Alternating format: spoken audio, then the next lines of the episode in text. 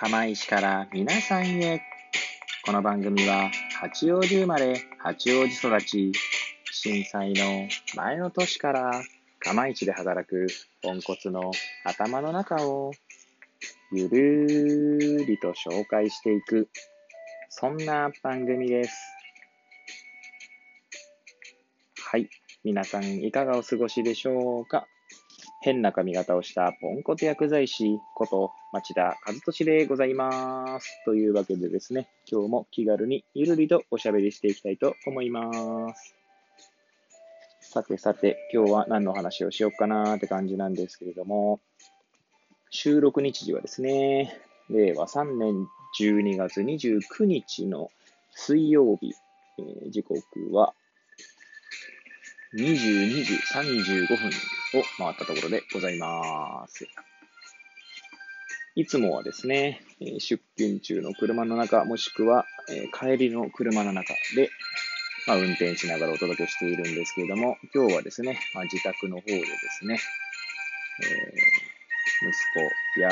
妻や娘が寝静まった後にですね、えひっそりと収録しております。はい。で、何の話をしようか問題ですけれども、そうですね。えー、前回の放送ではですね、自分へのクリスマスプレゼントとしてですね、まあ、7冊本を、まあ、購入したよって話なんですけど、まあ、実はその後ですね、ちょっとまた本を買いましたので、まあ、そのことについてですね、ちょっと、えー、語ってみようかななんて思います。はい。もしよければ最後までお聞きいただければ幸いでございます。はい。えー、前回購入したですね、7冊は全部あの、アマゾンでですね、購入したんですね。はい。で、えー、まあ、前回の放送でも言ったかもしれないですけども、アマゾンポイントがですね、1万5000ポイントぐらいあったんですね。はい。と言いますのも、Kindle のですね、まあ、期間限定キャンペーンで、えー購入金額の半分ですね、半分がポイントとして入るという、まあ、期間限定のですね、まあ、そういったキャンペーンがありましたので、それで結構、ちょっと買い足したところ、その結果ですね、まあ、1万5000ポイントになったというところですかね。はい。もちろんそれだけじゃないんですけれども、はい。今まで貯めてたポイントもあるんですけれども、それに加えてですね、Kindle のキャンペーンが大きかったなってことは思います。で、まあ、それでですね、えー、まあ、7冊購入したって話はしたんですけれども、今回はですね、まあ、えー、私、あの、息子がですね、まあ、リハビリをしているんですけれども、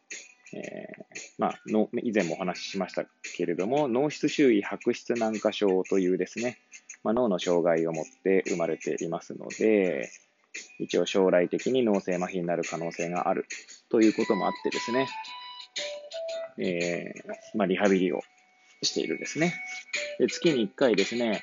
えー、まあ、矢巾町といって内陸の方にあります療育センターというですね、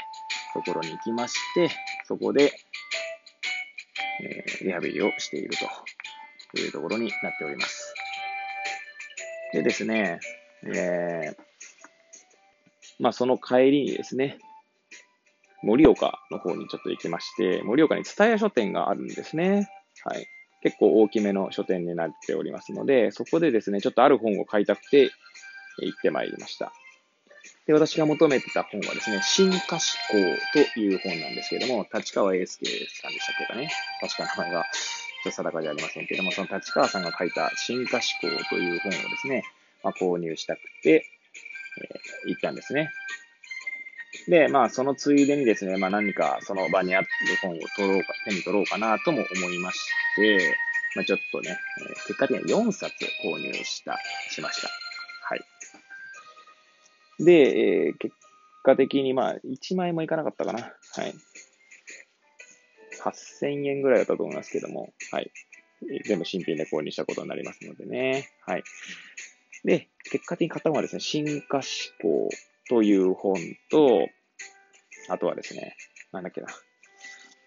えー、今ちょうど今、買った本を見ますけれども、はい。違う、これじゃない。こっちか。はい。異端者シオランというですね、どこだ、どこだどっかの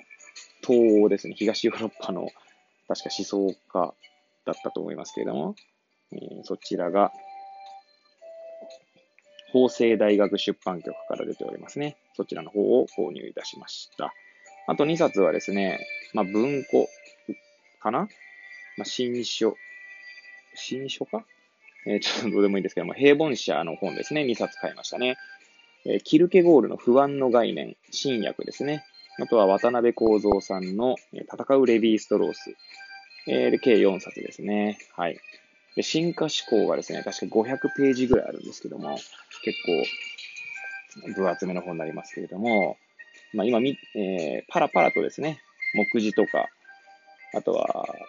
なんていうんですか、立ち読みみたいな感覚でですね、家にある本をですね、読ん、まあ、たまにこう、パラッとめくって、えー、目についたところだけ読んでるんですけど、いや、面白そうな本ですね、本当に。えー、話題になってるのが、えー、わかるなというところでございます。はい。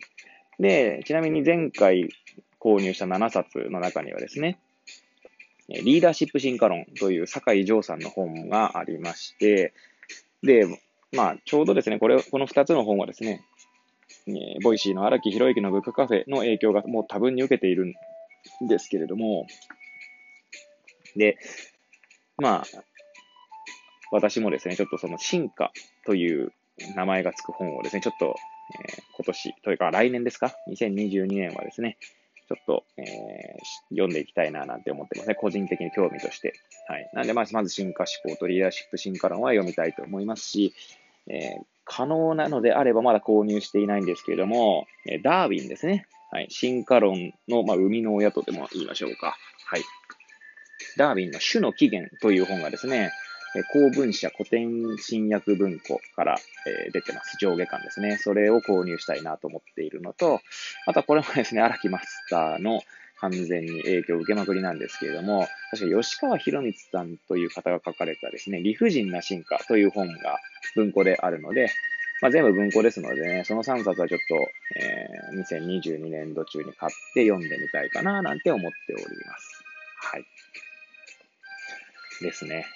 まあそんな感じでですね、ちょっと今回は、えー、2022年のテーマは進化についてですね、まあちょっとこう学んでみたいなと思う、まあ今日この頃でございます。はい。で、まあね、えー、結果的に、えー、クリスマスプレゼントで買った本はですね、11冊ですかね。はい。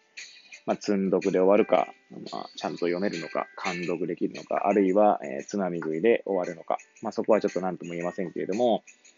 まあ、えー、進化思考とリーダーシップ進化論はですね、まあ、日本人が書いているってこともあって結構ですね、前書きとかだけちょいちょい読んだんですけど、読みやすいなというのが、まず第一印象になっております。はい。と言いますのもですね、やはりこう、翻訳された本とかだと、まあ、いや、もちろん翻訳家が悪いとか悪いとかの話じゃないですけど、やっぱ、なんかこう、たまに読みにくいものとかもあったりするんですよね。それはまあ私の理解不足だったりとか、背景知識が足りないというところも、まあ多分にあるんですけれども、はい。まあ、翻訳の仕方によってそういった違いが出るってこともあるんだろうなとは思います。はい。ということもあってですね、はい。えー、まあ、これからもですね、まあ本はちょっと普通にね、趣味としてですね、どんどん読んでいきたいなと思う今日この頃ですね。はい。で、まあ、そう、そうこうしてるうちですね、そろそろまあ10分経とうとしておりますので、はい。まあ、進化についてちょっと学びたいなと思うのと、あとはですね、なんだっけ、なんかね、学びたい分野があったんだよな、忘れちゃったんだよな。まあ、アフォーダンスとかですね。まあ、いろいろ あるんですけど、脳科学ですかね、やはりね。はい。まあ、そこら辺をちょっと学んでいきたいなとは思っておりますので、まあ、引き続きですね、はい。えまた購入した本なり、あり、え、まあ、興味のある分野などはですね、ここの場で、え、語っていきたいな、なんて思いますので、もしよければですね、またお聞きいただければ幸いでございます。はい。というわけでですね、ぐだぐだ語ってまいりましたが、最後までお聞きいただき誠にありがとうございます。これを聞いていただいた皆さんが、より良い一日を過ごせますように、とお祈りさせていただいて、今日の放送を終了したい、あ、終りたいと思います。それではまた明日皆さんお会いいたしましょう。さようなら。